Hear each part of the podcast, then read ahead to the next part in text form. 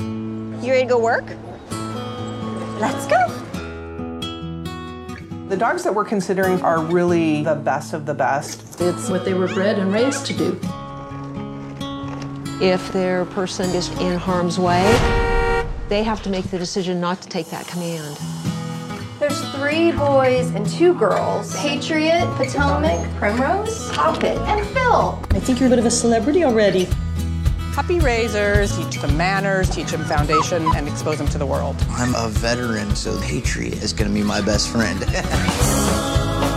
You need to do a good job because someone's putting their trust and faith in this animal. You never know which. Make it all the way through to guide. It could be one, it could be none. Can you please just be good?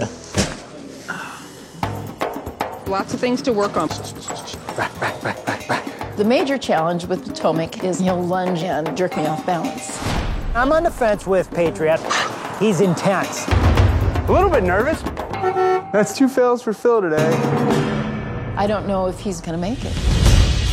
We've got testing on Friday. Primrose, we're up. You make us proud, okay? Pop it forward. Good girl.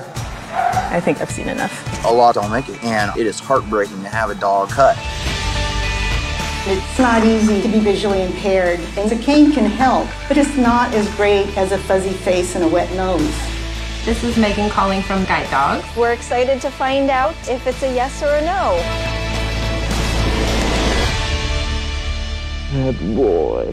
Good boy.